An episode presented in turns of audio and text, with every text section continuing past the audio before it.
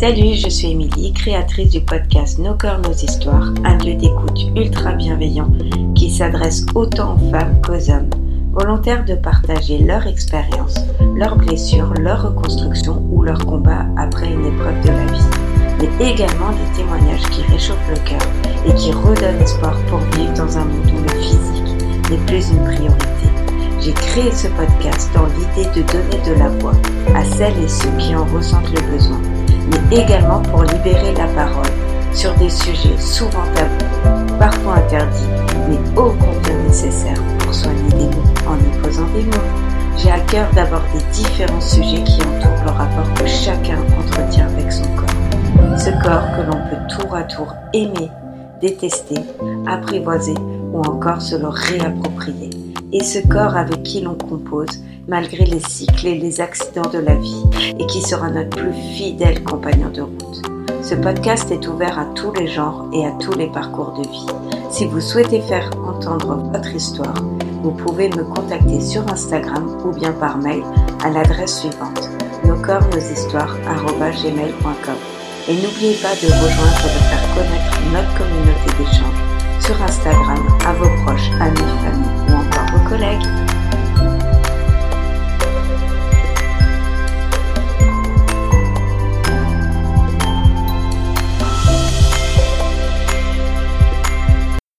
Coucou à tous, j'ai le plaisir de vous retrouver au bout de 4 mois de pause, une longue pause qui m'a fait énormément de bien, plein de remises en question qui, qui étaient nécessaires pour euh, continuer ce podcast. Et aujourd'hui, j'ai le plaisir de recevoir Guillaume avec qui nous allons aborder euh, le thème de l'adolescence, du changement euh, du corps, de passer de petit garçon à jeune homme, à homme, les changements qui peuvent s'opérer, les difficultés dans la vie, que ce soit un divorce des parents, tellement d'autres choses qui peuvent rentrer en ligne de compte. J'espère que cet épisode va vous plaire. Et surtout, on change un peu de format. C'est un homme qui participe à l'épisode et je suis extrêmement contente qu'un homme puisse parler à mon micro. Donc j'espère qu'il vous plaira. Je vous souhaite une très très belle écoute et je vous dis à très vite pour un autre épisode ou petit spoil, ce sera également avec un homme. Belle écoute Salut Guillaume, merci euh, d'être avec moi et de partager ton histoire. Peux-tu te présenter en quelques mots? Nous dire ce que tu fais dans la vie, euh, quel âge as-tu? Bonsoir Émilie, donc euh, je m'appelle Guillaume, j'ai 31 ans. Je vis avec ma compagne dans une charmante ville qui s'appelle Guebwiller, qui se situe dans le Haut-Rhin, en Alsace. Ok. Tu fais quoi dans la vie? Alors, qu'est-ce que je fais dans la vie? Dans la vie, euh, je suis euh, architecte paysagiste.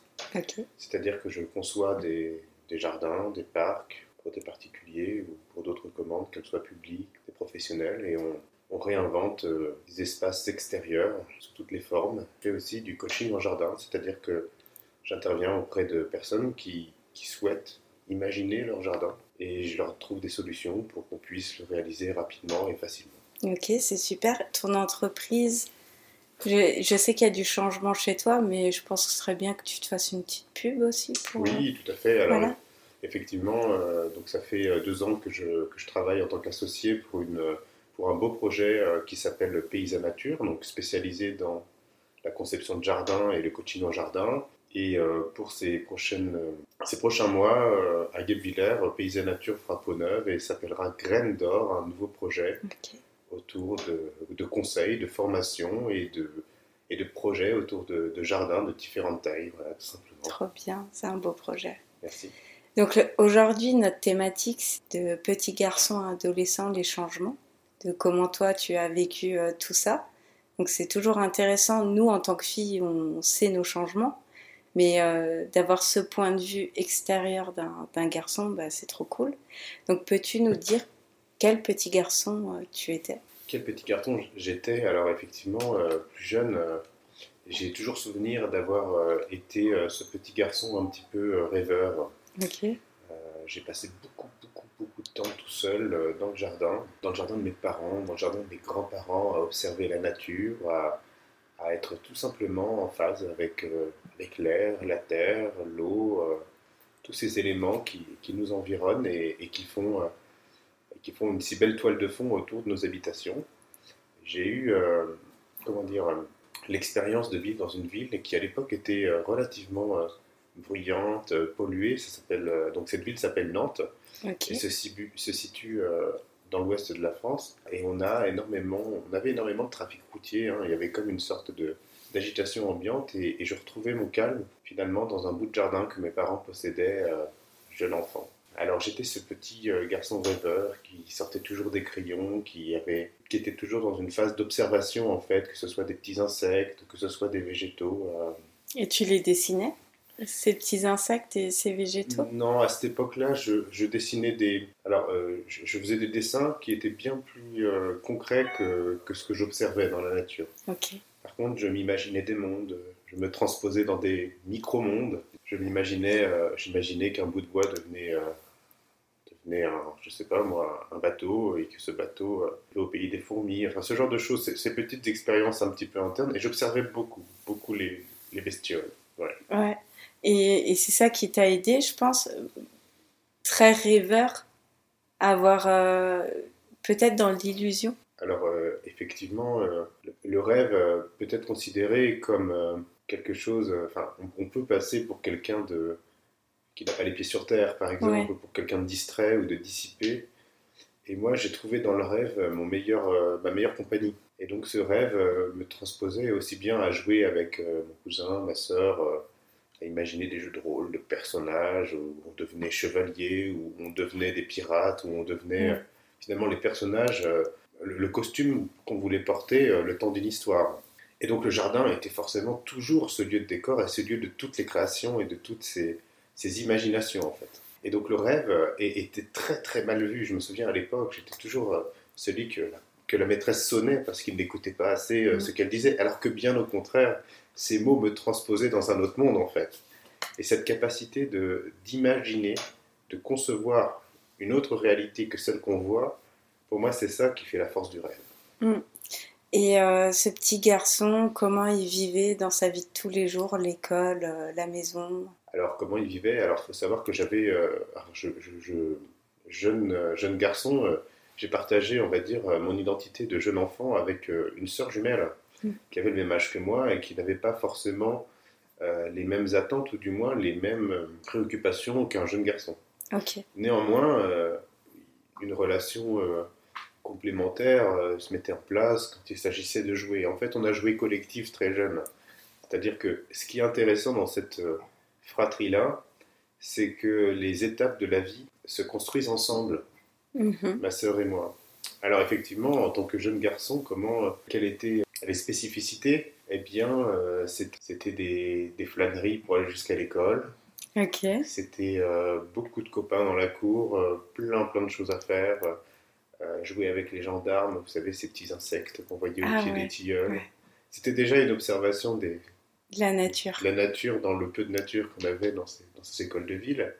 Et puis c'était le retour. C'était, euh, je me souviens, c'était un grand boulevard comme ça jusqu'à la, maison qui, qui, elle-même était sur un boulevard. Et donc c'était, l'école était sur ce même boulevard, le boulevard de la fraternité pour ceux qui le connaissent. Des rentrées d'école en traînant les pieds, en, en, marchant dans des tas de feuilles énormes. On ne savait jamais ce qu'il y avait dessous. Alors des fois on n'avait pas trop de pas trop de chance, on marchait dans des cadeaux.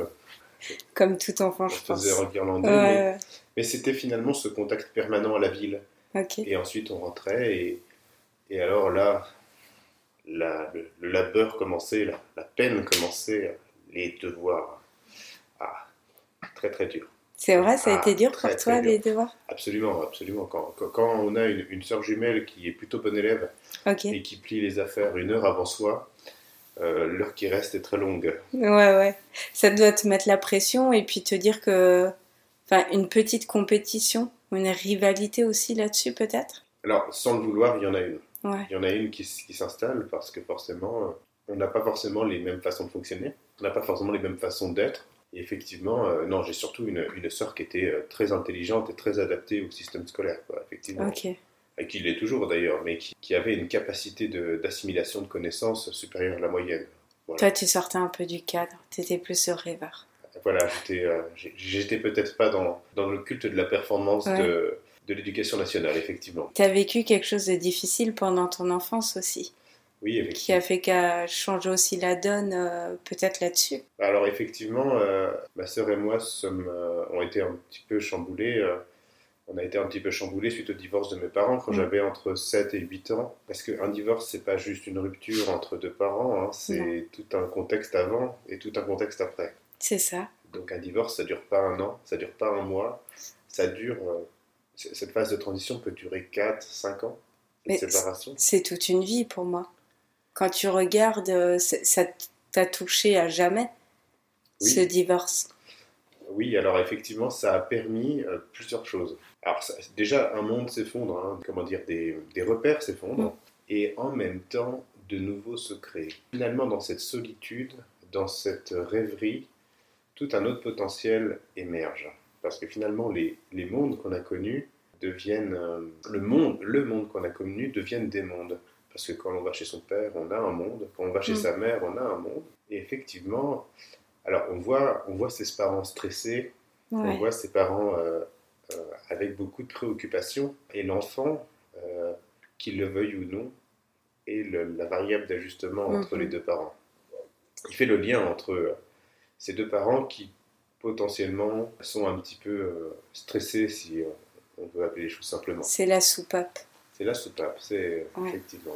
Et toi, en tant que petit garçon, comment tu as vécu cette période difficile? Oula, alors, euh, il y a plein de points qu'on pourrait lister. le premier, il est d'une partie organisationnelle, qui est de devoir faire le transfert entre les, deux habitations. Mhm. Le deuxième, il est que euh, le monde qu'on a connu, avec cette stabilité, euh, devient un, brutal changement. On change souvent d'école, on change de quartier, on change d'habitation. On a connu une maison, on connaît rapidement deux appartements. Cette, euh, ce moment de solitude que j'avais, de rêverie, n'était plus possible en appartement. Du moins d'une autre manière, mais plus en nature.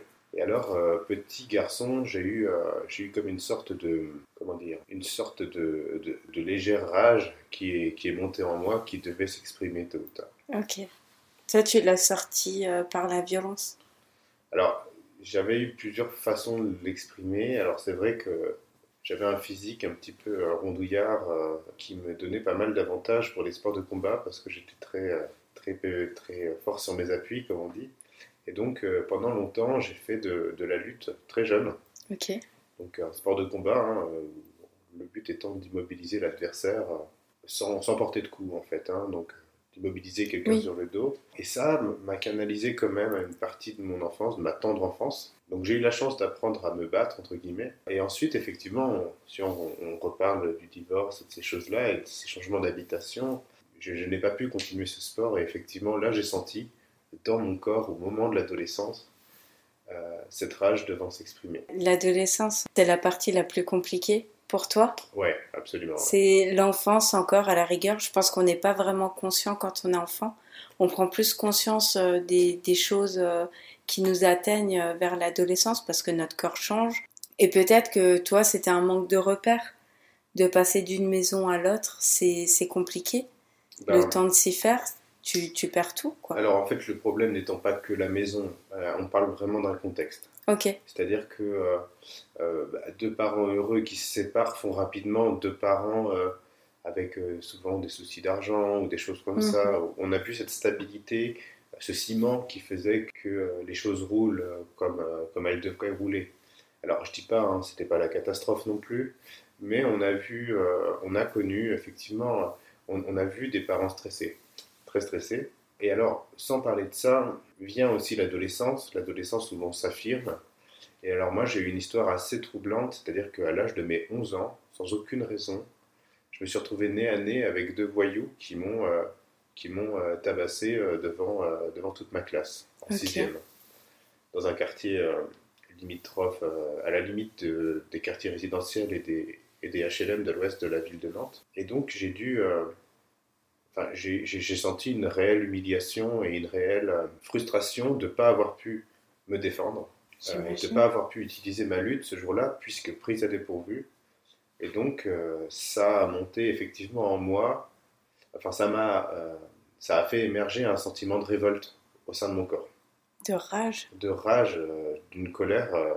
ça a déclenché en moi, effectivement, beaucoup de, comment dire, de, d'affirmation et de, d'une volonté de ne plus vouloir se laisser faire en fait. De t'imposer. De m'imposer. Ouais, de dire stop, maintenant c'est moi qui reprends euh, le contrôle de ma vie. C'est ça. Même de jeune ado, mais. Euh, sans papa, sans maman, tout seul.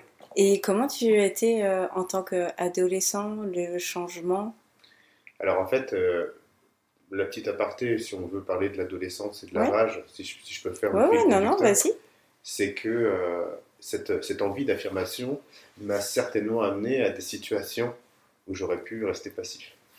Ok. Euh, forcément, on est dans des collèges, il y a toujours des petites bandes, etc. Et plutôt que de me laisser me faire bousculer, bah, tu rentrais dedans, quoi. Ben non, je rentrais pas dedans, mais euh, si on me bousculait, je me retournais. Et, tu te laissais pas faire. Et je demandais pourquoi on me bousculait. Ok. Ah oui, tu avais quand même ce dialogue. Oui, oui, oui, qui, énervait souvent celui qui voulait, euh, qui voulait embêter les autres. Hein, mm. donc, Mais tu étais pas là dans l'affrontement tout de suite? Non, mais dans le comment dire dans, dans la réponse. Ok. Franche. Euh, voilà, donc ça m'a amené à, à, me coltiner quelques voyous. C'est bien même qu'à mes 13-14 euh, ans, euh, j'étais très régulièrement en bagarre, en bagarre de rue à la sortie du, du collège, quoi. Wow. Si c'est pas une fois par semaine ou si c'est pas plus. Hein. Bah, après, la lutte, ça t'a aidé, je pense. Bah, disons que c'était pas une finalité. L'idée, c'était surtout de ne pas vouloir c'était un rejet d'une injustice, par exemple, euh, voir des, des, potes à soi euh, se faire malmener par un, par un petit kéké ou un petit voyou, ça me mettait hors de moi. Donc forcément, je prenais, je prenais la défense. Donc en fait, je prenais le parti un petit peu des, des, des opprimés euh, de mon camp, quoi. Je me suis, entre guillemets, ouvert la possibilité d'avoir quelques combats de prestige, quoi. Alors ça, effectivement, ça n'a pas été facile. Hmm. Parce que quand on va au collège et que on sort du collège et qu'on sait que potentiellement des gens nous attendent pour nous faire la peau, c'est un stress qu'on n'est pas forcément euh, capable d'encaisser. Et puis tu sais jamais, hein. tu sais avec euh, ce qu'on entend, bah, pas aller loin. Je, pense que c'était une époque où, on n'avait pas encore tout ça. Ouais, ça craint moins. Euh, alors, bien qu'il y a eu des situations où ça a été très très compliqué, hein, mm. euh, des, des, gars qui m'attendaient avec des barres de bois, des barres de fer, euh, tout ce qu'ils avaient sous la main pour cogner, une dizaine de gars. ouais, ouais, ça, ça. Ils étaient chauds, quoi. Ouais, ouais, ça arrivé quelques fois, effectivement. Mais effectivement, pour en revenir à ce que tu disais, la lutte, la lutte était une façon de savoir que dans le pire moment, on pouvait immobiliser ou neutraliser quelqu'un. Et dès qu'il y avait du corps à corps, on se sentait euh, en, sécurité finalement. Bah toi, oui. C'est ça. C'était, euh, c'était ton sport, donc forcément, tu, tu pouvais plus vite le maîtriser. Absolument. Donc effectivement, c'était le passage, cette grande transformation de l'adolescence. C'est une, c'est un passage où, euh, où mon corps a lui aussi changé. Ouais. Euh, c'est-à-dire que euh, j'étais passé d'un physique de, petit euh, costaud, un peu rondouillard, à quelqu'un qui s'est mis à faire beaucoup de sport d'un coup, beaucoup de course à pied, la natation. Et donc, j'ai eu comme exutoire le fait d'aller courir quasiment tous les soirs dans un parc au pied de, la ville dans laquelle j'habitais, qui est celle de Rezé, donc une, des principales villes de la première couronne au sud de Nantes. Et donc, à partir de là est née euh, une réelle passion pour les parcs. Depuis tout petit Depuis Tu étais destiné à faire ce métier-là. Mais cette transformation physique a eu lieu dans un parc. Dans un parc. Ouais, c'est magnifique. Donc effectivement, euh, j'ai eu la chance de pouvoir bénéficier de tous ces magnifiques espaces verts dont la ville de Nantes-Gorge, qui sont ces de vrais poumons, qui sont des vrais endroits où, peu de violence s'exprime finalement, et où beaucoup de gens euh, respire. Et donc ça m'est même arrivé de, recroiser euh, ces mêmes gars euh, dans le parc et jamais une bagarre n'avait lieu dans le parc. C'était vraiment dans un contexte urbain, sur une dalle de béton. Ah donc la forme conditionne l'usage. Et toi, ce corps, en tant qu'adolescent, comment tu le trouvais? Alors, euh, les pulsions, les, choses comme ça, il n'y a pas de tabou. Hein. Il y, a plusieurs choses, hein. il, y a, plusieurs paliers. Donc il, y a, les premiers poils hein, qui arrivent forcément déjà hein, sur le corps, hein, c'est quelque chose, que ce soit sur euh, les parties génitales ou, sur le reste du corps, hein, les aisselles. Le torse, ça vient dans un second temps. Euh, ok. Euh, puis il y a le duvet, le fameux duvet avec la voix qui, qui, passe du grave à l'aigu. c'était sympa. 13-14 ans, là c'était. ça s'appelle muet, ouais. oui, la mue, la mue. Alors oui, il y a, tout ça. Il y a la découverte de la sexualité qui est importante qui est d'ailleurs crescendo avec cette envie de s'affirmer.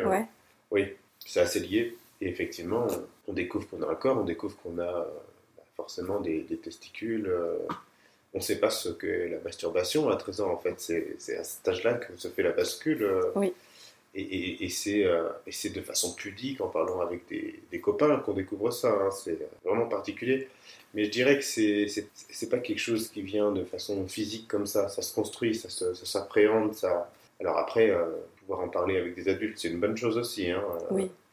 Après, on vit dans un monde qui est euh, tellement baigné d'images connotées que, que l'adolescent en trouve Facilement. Facilement. Et, c'est là qu'on commence à sentir effectivement euh, cette attraction euh, vis-à-vis du sexe opposé et vis-à-vis des belles formes aussi. Hein. On, découvre, on ne sait pas pourquoi on, est attiré par telle ou telle personne, euh, par telle ou telle fille.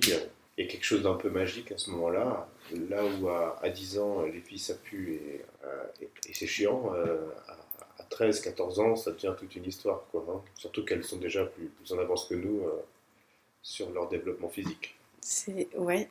Et toi, tu te dirais que les filles t'ont plus intéressé euh, fin collège, début lycée? Alors en fait, euh, le, garçon au collège, il est, euh, il est face à, à, une quête sans fin, c'est-à-dire que qui sera le, le premier l'homme dans sa classe, c'est-à-dire la personne ah. qui découvre le mystère du corps féminin. Hein. C'est, une vraie course, hein. c'est-à-dire qu'il y, a ah.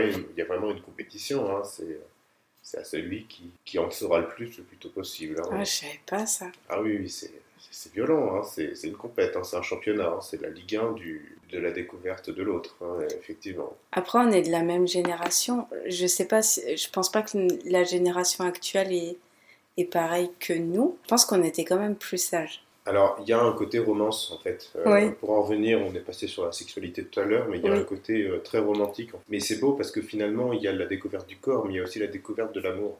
Mm-hmm. Les premiers chagrins d'amour, ah on découvre ses sentiments. Avant, on n'a pas vraiment de sentiments.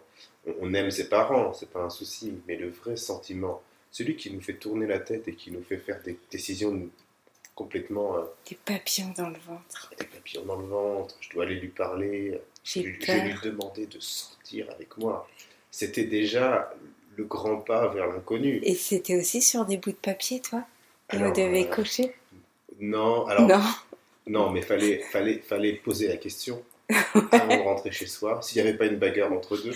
Ah, oui, toi. Et puis, euh, il fallait poser la question, et puis, euh, et puis souvent on se prenait un vent parce que ni, ni, elle ni nous étaient, étions préparés à, à, ce moment. Et puis, c'est très flippant de se découvrir en fait. Et tu as eu beaucoup d'amoureuses euh, au collège?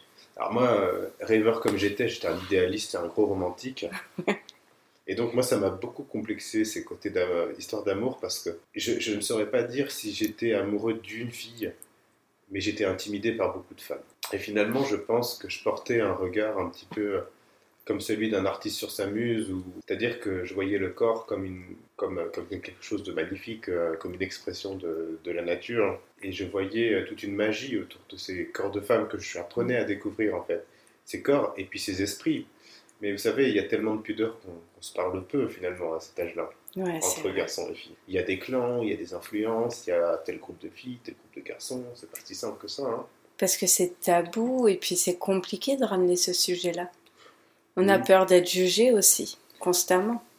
Oui, mais en même temps, j'ai envie de dire heureusement que, que jeunesse se passe sur ce plan-là, parce que c'est aussi une façon d'apprendre à vivre et de, et de prendre sa place dans la société quelque part. Ouais, c'est vrai.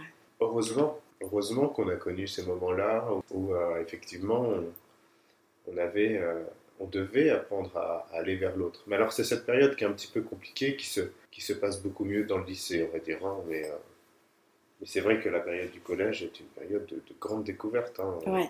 C'est la renaissance, c'est l'âge industriel du corps humain. Hein. C'est des grandes avancées. Et je pense que le lycée, c'est là où les garçons osent plus aller vers les filles que tout ce qui est euh, collège. Alors, ce qu'il y a, c'est qu'il y a un déficit euh, d'assurance au collège. C'est-à-dire que le garçon, il reste encore un enfant. Donc c'est encore quelqu'un qui est dans son monde de bisounours, qui découvre un petit peu sa masculinité ou son corps. On parle de, des garçons qui sont hétérosexuels. Hein. Alors imaginez un petit peu euh, ceux qui sont homosexuels, c'est Ouais, ouais c'est compliqué. C'est une autre affirmation, hein. c'est encore un autre processus. Mais, effectivement, trouver sa place au, collège est compliqué, sachant que le lycée, effectivement, les garçons reprennent possession de leur corps et arrivent à l'âge de 17-18 ans avec une musculature, avec un corps, avec une voix, avec un sport, avec un statut. De jeune homme, quoi. De jeune homme, de, jeune Apollon euh, prêt à, découvrir le monde et, à séduire. Et tes, gros démons, on a tous eu des démons qu'on a dû combattre. Euh. Toi, c'était plus euh, vers le collège ou le lycée Les moments les plus difficiles? Où tu t'es remis en question? Bah, C'était entre le collège et le lycée. Ouais, ok. C'était entre la quatrième et, et la, peut-être la première. Ah oui, ok. Ah oui, tu as eu quand même pas mal de temps de, réflexion. Le temps d'accepter son corps. Donc, euh, comme je vous l'avais dit, j'étais en surpoids, enfin en léger surpoids. On peut dire en surpoids gamin. Adolescent, j'ai fondu. Je me suis euh, très vite euh, retrouvé plutôt mince. Et ensuite, j'ai voulu devenir musclé. Quoi. Ah oui. Alors, c'était. Comme tous les garçons. C'était celui qui faisait des pompes, c'était celui qui faisait des abdominaux, des tractions j'avais euh, j'avais un banc de muscu euh, fort. Hein. Et alors, en fait, ce qu'on savait pas, c'est que c'est pas à cet âge-là qu'on synthétise le mieux les muscles. Hein. C'est au-delà de 20, 25 ans, 30 ans qu'on synthétise plus facilement euh, la musculation. Mais alors, effectivement, il y a une course. Alors, il y a aussi une course à la musculation, effectivement. Ouais, ouais mais ça fait du bien au moment T. Ça peut t'aider à te vider la tête ou ça peut. Tu sais, en fait, je pense que chacun, toi, c'était la course ou être dans la nature, il y en a d'autres, bah, c'est de soulever la fonte. Bah, c'est ok. Oui, alors effectivement, euh, moi c'était un peu tout en même temps, à vrai dire, parce que je passe d'un monde euh, très rêveur, très onirique, euh, où j'étais petit garçon, à un monde très viril, où je deviens finalement un peu bagarreur, à ensuite un monde où je passe de la natation au rugby, un club où là, où là finalement la castagne du collège, on la retrouve le dimanche au match. Et ça, ça te libérait? Pas vraiment, parce que c'était pas pareil. Ok. En fait, c'est une castagne qui est complètement organisée, le rugby, hein, faut pas l'oublier. Hein. C'est de la violence encadrée. Hein. Alors, il y a des belles valeurs, hein, c'est pas le souci, c'est un très très beau sport, magnifique avec les copains, etc. Et j'avais du mal à être violent au moment T. Entre guillemets, euh, avoir l'agressivité de plaquer quelqu'un quand on me disait de plaquer quelqu'un ou quand il fallait plaquer quelqu'un. J'avais besoin d'une heure, deux, heures de chauffe avant d'être euh, dans mon match. Quoi, Peut-être parce que tu avais travaillé aussi sur toutes ces pulsions qui, que tu avais enfuies entre-temps. Oui, et puis je pense effectivement euh, avoir connu euh, ces, ces, moments pénibles, euh, ces rages, on, sait ce qu'est, quand on sait ce qu'est la rage en soi, on, s'en protège. Et donc on, met des freins, on met des barrières. Mais c'était un beau moment de camaraderie, le, le rugby, et, et c'était absolument exceptionnel de vivre ça avec les copains, de partir à la guerre ensemble, entre guillemets. Ouais, trop cool. Et euh, il y a des très très belles valeurs dans ce sport qui m'a construit en tant que jeune homme aussi, euh, à savoir euh, quand quelqu'un est par terre, c'est toute l'équipe qui va se soutenir. Hein. Il n'y en a jamais un qui se fait massacrer tout seul. Hein. C'est ensemble qu'on gagne un match, c'est ensemble qu'on le perd. Hein. Ah, c'est trop cool. C'est des très très belles valeurs sur le plan, sur le plan sportif. sportif et amical. Et effectivement, ça c'est très très bien. Et à partir du moment où on rentre dans une équipe de rugby, les, choses, les choses vont tout seules sur le côté féminin. C'est plus facile. C'est plus facile. Pourquoi a... Qu'est-ce qui change On devient, euh, comment dire, on devient actif, euh, on se sent plus fort dans son corps, on devient, comment dire, des petits guerriers hein, en soi. Hein, donc, plus euh, fort. Oui, oui, on affronte tous les week-ends, on affronte des mecs aussi, voire plus forts que soi, voire plus lourds, voire plus méchants. Ah oui, donc en fait, être dans son corps, c'est aussi être dans l'action par rapport à sa vie. C'est une métaphore, mais affronter quelqu'un d'intimidant, euh, ça, ça, nous donne aussi euh, le courage aussi dans la vie, euh, quand il y a des épreuves, quand il y a des challenges, de, de répondre présent en fait. Sur l'adolescence, il y, y, aurait, y, aurait, plein de choses à dire, hein, effectivement. moi j'ai eu la chance de justement d'avoir eu ce passé de jeune garçon rêveur et d'avoir ce, on va dire, ce rapport au monde assez frontal. Finalement, je, vais parler d'un truc hein, qui pourra peut-être parler à, des jeunes garçons. J'ai eu la mhm. chance, euh, peut-être suite au divorce de mes parents, d'avoir eu une envie de, de vite quitter le, nid et de vivre ma vie euh, de jeune homme euh, le plus tôt possible.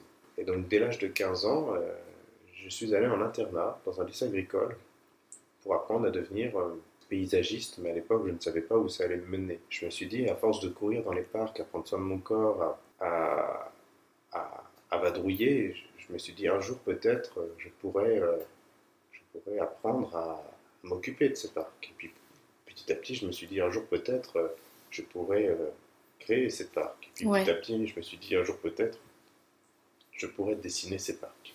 Ok. Et donc, euh, j'ai, à la fin du collège, j'ai eu la chance de savoir très vite ce que je voulais faire. Et donc, je me suis orienté vers une voie qui m'a complètement réalisé, qui est la voie du paysage, la voie de, de la, des espaces verts, hein, de la nature. Et donc, j'ai eu la chance de connaître, de faire de très très belles rencontres au lycée agricole. J'avais que, euh, il n'y avait que moi, enfin, je n'avais que moi à m'occuper. Euh, et effectivement, euh, j'ai pu me dédier vraiment aux études qui me, qui me plaisaient. Qui te passionnaient. Voilà, donc effectivement, ce qui était important, c'est finalement, sans la pression des parents, j'ai pu, j'ai pu mettre en place ce qui me plaisait. Ok. Et alors ça, c'est, si je peux donner un, un conseil aux, aux, adolescents qui se cherchent, c'est déjà qu'est-ce qui, est, qu'est-ce qui est facile pour vous, qu'est-ce que vous aimez par-dessus? Même des choses anodines, notez-les. Et un jour ou l'autre, vous allez, euh, vous allez faire le lien entre tout ce, qui, tout ce qui vous plaît et vous trouverez euh, une voie qui vous permettra peut-être d'exploiter des compétences que vous avez. Ouais, même s'il y a des moments difficiles. Même s'il y a des moments difficiles, finalement, on se rend compte que quand la vie euh, avance, on peut faire le lien entre les, les différents mots qu'on a écrits sur son papier. Et toi, tu as eu cette chance-là parce que tu avais vite trouvé ta voie professionnellement? Alors oui, tu t'es cherché, mais tu savais déjà euh, dans quel secteur tu voulais partir. Oui. Donc ça, c'est quand même euh, une chance. Mais de tester, de, de, de regarder ce qui nous plaît, d'essayer ben, plusieurs sports comme toi tu as fait, c'est important. Qu'il ne faut pas se brider à une seule voie. Qu'il y a plein de voies qui s'offrent. Et de se dire laquelle est la mieux pour nous. Absolument, absolument. Et puis euh, c'est surtout celle qui nous fait du bien. Bien souvent, on voit des parents qui, qui, veulent absolument que leurs enfants fassent telle ou telle euh, étude et tel ou tel résultat, euh, sans se soucier de ce que les enfants ont, euh, comme facilité. les facilités, souvent, en disent beaucoup sur leur vision du monde aux enfants. Et je pense qu'on va vivre des, périodes où savoir compter et parler, c'est une chose, mais savoir ce qu'on peut apporter de plus qu'une machine ou un robot, c'est autre chose. Et si je peux faire un petit un petit plaidoyer ce soir, c'est que pendant toute cette période du collège et du lycée, on a tendance à sous-évaluer l'importance euh, du dessin, de la musique, de tout ce qui est lié à la culture, de tout ce qui est lié en fait à des, à des compétences qui font du bien à nos personnes. L'écriture. L'écriture. Tout ça, finalement, soyez des rêveurs, soyez des flâneurs et cultivez votre petit monde euh, secret. Mm.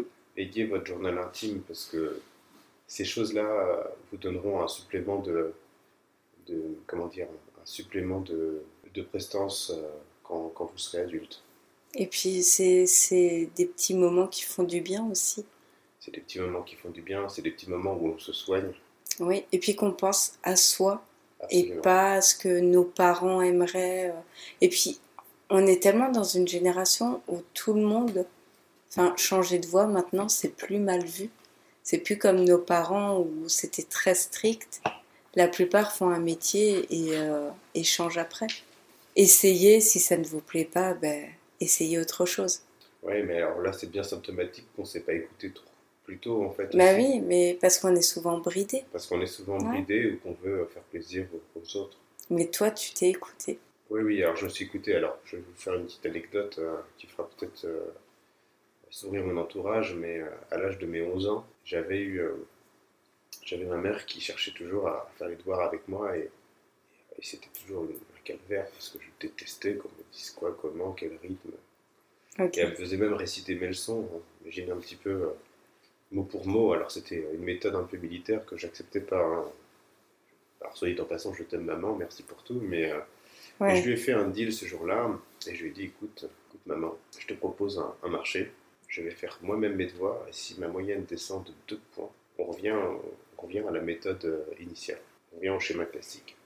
Et je peux vous garantir que je n'ai fait que gagner des points jusqu'à présent. Ça a été le moment où je suis devenu autonome, à partir du moment où j'ai fait un contrat moral avec ma maman sur, euh, sur les devoirs. Mais tu as grandi euh, très vite aussi.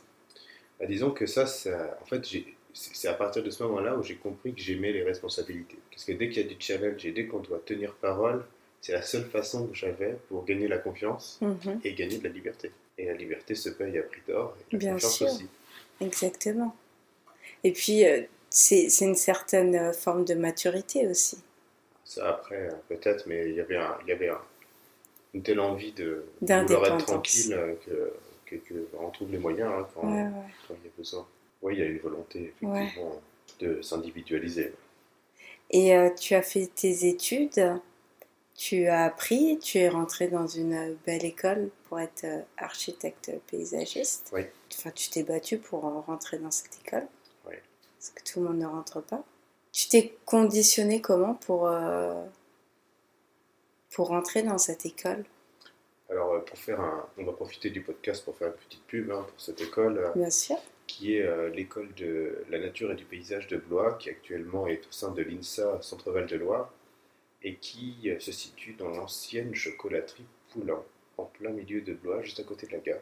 Et alors, ça fait partie des grandes écoles du paysage, même titre que Versailles, et son nom brodé euh, au sein de l'horticulture, Blois, au fil du temps, a, gagné en notoriété euh, depuis les années, euh, pas dire de bêtises, les années 90. Donc, a été, créé au, cours des années 90 et au fur et à mesure a, gagné en, en, notoriété pour en fait arriver dans un aussi beau lieu. Et quand on rentre aux portes ouvertes dans une école comme ça, Imaginez un petit peu, vous avez 5 mètres sous plafond, des énormes colonnes, vous rentrez dans Charlie la chocolaterie, vous vivez en fait, un bâtiment exceptionnel. Et alors je me suis dit, bah là pareil, les rêves arrivent, peut-être qu'un jour je serai étudiant, et peut-être qu'un jour je serai architecte paysagiste, et peut-être qu'un jour je serai à la tête d'une entreprise qui, proposera des jardins, des parcs, des choses comme ça. Et, euh, vivre ça, c'est quelque chose d'extraordinaire. Donc effectivement, euh, j'ai découvert une école, euh, j'ai découvert une école où on proposait un enseignement assez euh, spécifique avec une vision d'ingénieur, mais un ingénieur, on va dire, créatif, à la Léonard de Vinci, l'ingénieur qui va imaginer des nouvelles façons d'expliquer le monde, qui va chercher à comprendre ses interlocuteurs, à apprendre différentes disciplines pour répondre à des problématiques complexes, à être cet intermédiaire et, aussi ce créatif, cette personne qui va voir les choses d'un pas de côté pour peut-être répondre différemment à, des, problématiques urbaines. Et donc de vivre ça, de voir ça, de voir des élèves qui s'épanouissent là-dedans dans leurs ateliers, bien qu'ils se qui s'investissent corps et âme et qui sont fatigués, cernes aux yeux pour nous présenter leurs ateliers, ça donne, ça donne envie de, s'investir en fait. Et ça donne envie de rejoindre ce monde-là. Donc j'ai eu la chance, effectivement, c'était sur concours. J'ai eu la chance de passer deux fois le cours d'entrée avec à chaque fois deux bons résultats, mais au bout de la deuxième fois qu'une place est libérée pour que je puisse y rentrer. Et effectivement, comment on s'y prépare? Eh bien, euh, tout ce qui pouvait paraître farfelu quand j'étais au collège, c'est-à-dire dessiner, euh, prendre la parole, euh, voilà, tout cet aspect rêveur a été valorisé au sein du concours d'entrée. On me demandait de dessiner ce que voyait un petit Playmobil dans un tas de, de gravats on nous demandait de voir, comme euh, dans une bande dessinée, ce que ce Playmobil voyait. Ah ouais. Et ça, c'est le concours d'entrée. Quand on réfléchit un petit peu, euh, il ne s'agit pas de dessiner au trait euh, tout ce qu'on voit exactement. Il s'agit de transposer un récit à travers le, le dessin. Et donc, de montrer quel monde ce Playmobil voit. Ok, eh, mais c'est hyper intéressant. Ah bah oui, oui, mais, mais ça nous prend à contre-pied. Personne n'est est vraiment euh, préparé à ça en fait. En fait, c'est là que tu vois, tu libères ta créativité. Parce qu'on a tous, euh, moi je sais que je suis pas la meilleure en dessin. Si maintenant je voulais, je prendrais des cours et mhm. ça irait. Mais moi, c'est l'écriture.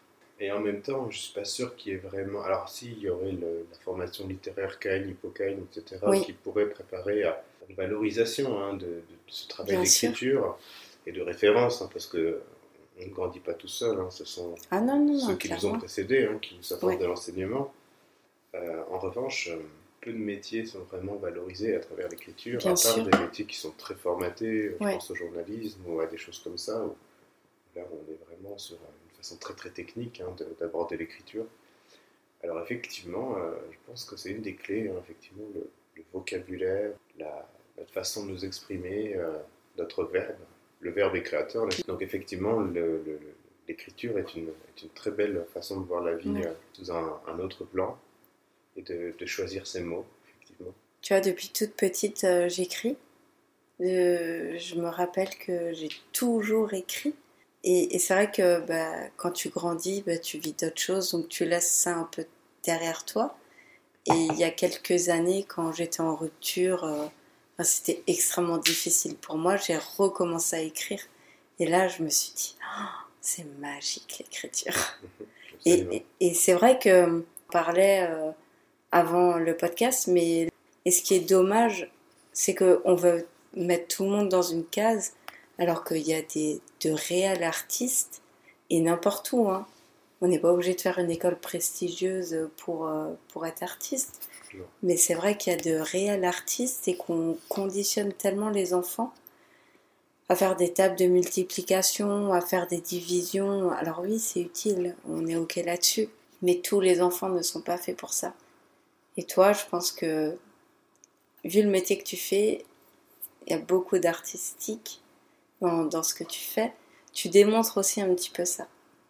Alors, il faut savoir que oui et non. Il y a des, calculs avec toi, mais... En fait, euh, je pense que c'est une façon de fonctionner qui est spécifique chez moi, c'est-à-dire que je suis souvent plus lent à, apprendre les choses, mais chaque chose apprise est acquise. Bien sûr. Et alors, euh, pour une petite anecdote, j'étais très très mauvais en dessin technique euh, sur tout ce qui est lié au, tracé, euh, c'est-à-dire ah les dessins de perspective, les, plans.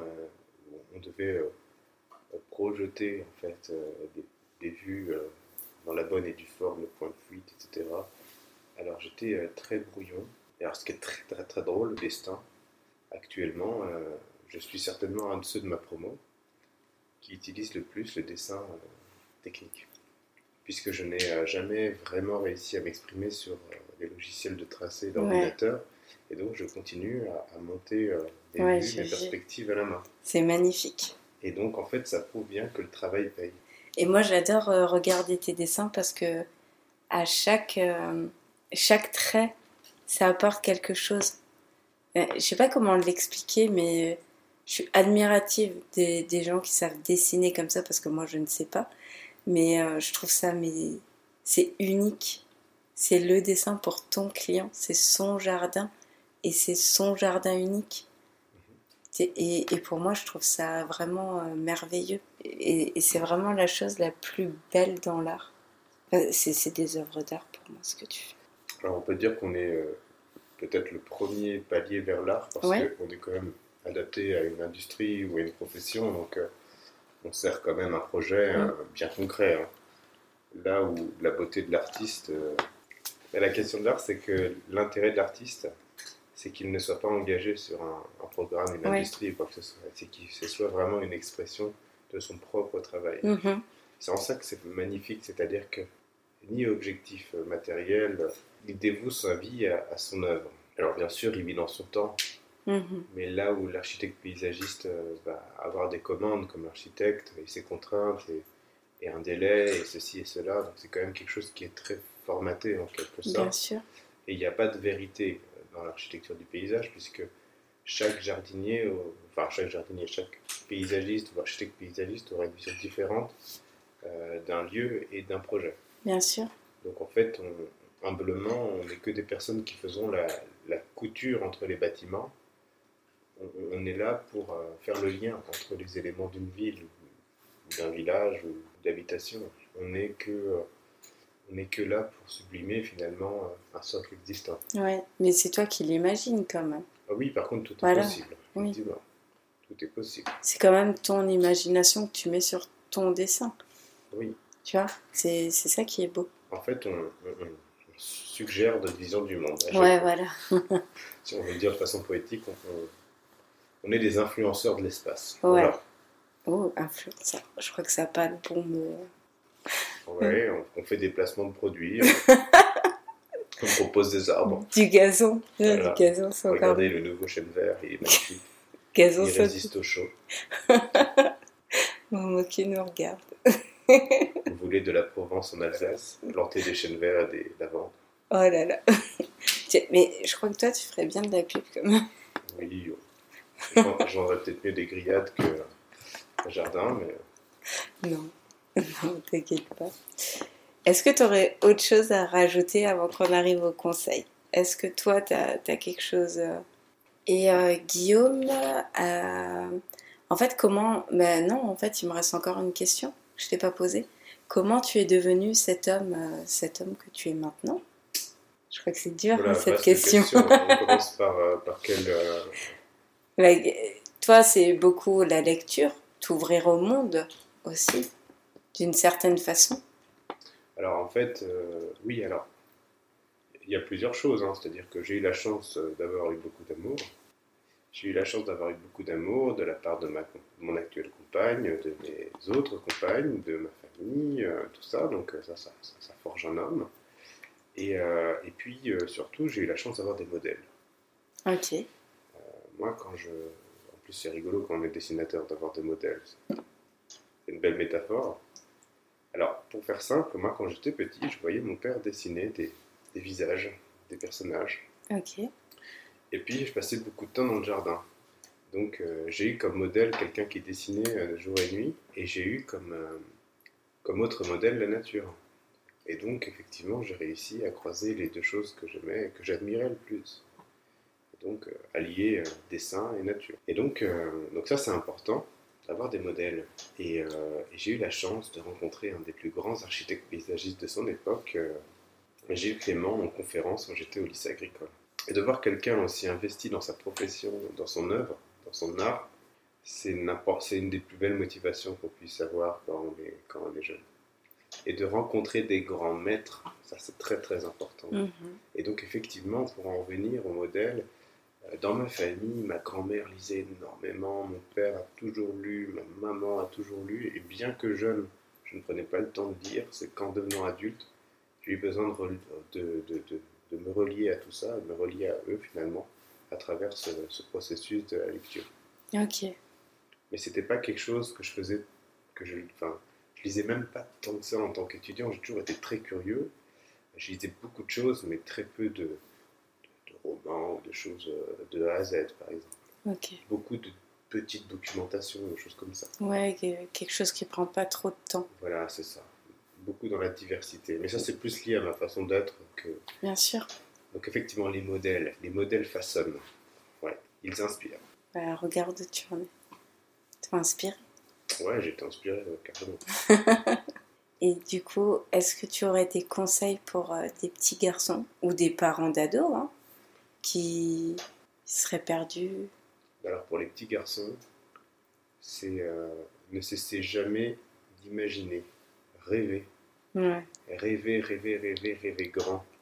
Mais même en tant qu'adulte, hein, j'ai envie de te dire. Eh, en tant qu'adulte, pour ceux qui ne sont pas trop euh, enfermés, euh, donnez-vous la chance de rêver. C'est gratuit et ça fait du bien. Ouais. C'est pas mal. Ah ouais.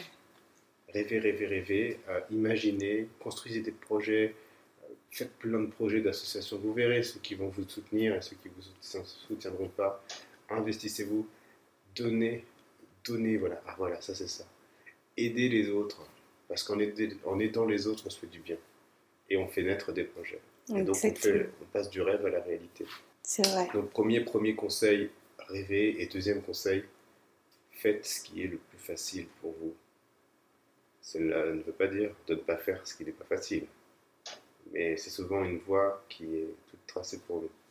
Ben, c'est quelque chose qui est euh, à la portée pour la personne. C'est ça, et c'est pas le moment de se dire euh, est-ce que je vais réussir ma vie ou quoi que ce soit. On s'en fout. On s'en fout, parce que finalement, on trouvera forcément une issue. Oui. on trouvera forcément quelque chose dans une filière, mais en tout cas, si on arrive à valoriser ce qu'on sait bien faire, on trouvera toujours une place dans la société. Bien sûr. Le pire, c'est d'occulter ses, ses talents pour essayer de, de, se conformer à quelque chose qu'on n'aime pas. Et puis on n'est pas une case, comme j'aime dire. On n'est pas une case. Euh, non, non, mais vraiment, c'est tout ce qui est facile, faites-le. Tout ce qui est facile pour vous, c'est ce qui vous a été donné quand vous êtes né, c'est un don, alors cultivez-le. Euh, travaillez sur vos talents. Voilà, c'est ça. Travaillez vos talents. Passez d'un talent brut à un talent raffiné. Non, non, bah non, mais déjà, c'est un grand plaisir d'être sur ce, sur ce podcast, Emily. Bah, moi, je tenais à te remercier parce que tu es le premier homme. Et rien que pour ça, merci du fin fond du cœur. Ça a été un réel plaisir d'enregistrer avec toi et de partager ce moment de, de ta vie. Et j'espère que ça va inspirer, alors peut-être pas des petits garçons, on a dit petits garçons avant, mais des ados, on ne sait pas, qui peuvent écouter euh, le podcast et ça va peut-être les inspirer ou les réconforter dans leur choix. Et euh, tu, as, tu as quand même une histoire où tu as été très vite indépendant jeune, enfin tu as appris euh, à être indépendant jeune. Merci d'avoir partagé ça avec moi. Est-ce que tu as une citation? C'est le premier à donner une citation. Ah, alors là, il faut faire honneur. Hein. Alors, je suis pas obligé. alors qu'est-ce qu'on pourrait citer? Ah voilà, j'en ai une bonne. C'est d'un auteur qui s'appelle euh, L'inconnu. C'est un inconnu. Ok. Petite blague. Euh, il faut rendre à César ce qui est à ses arbres. Voilà. À ses arbres. Non, petit jeu de mots. On va en faire une autre parce qu'elle est, un peu fatiguée celle-là. J'avoue. Qu'est-ce qu'on peut se faire Tu peux parler, euh, Marguerite. Tu La citation Ah. J'en ai une bonne qui m'est très chère. Ok. Euh, donc pour la petite anecdote, c'est, euh, ça a été c'est gravé sur un cadeau que ma compagne m'a offert.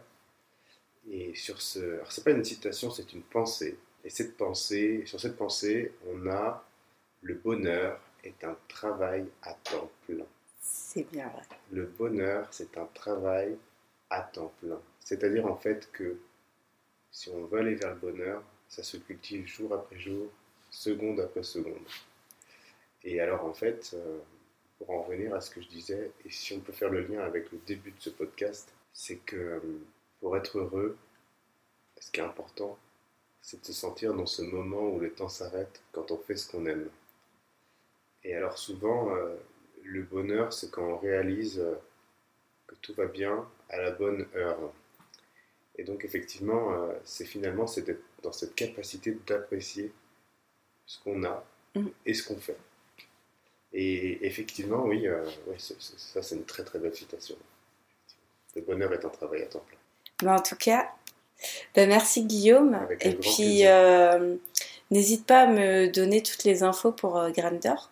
Oui, oui, euh, oui, absolument. Donc Grendor, effectivement. Euh, Je mettrai tout sur Insta et puis ce sera sur LinkedIn aussi. Euh, on partagera l'épisode qui sortira fin de semaine, fin de la semaine. Les témoignages recueillis ici se destinent à aider et informer sur des sujets complexes. On se retrouve très bientôt pour un nouvel épisode.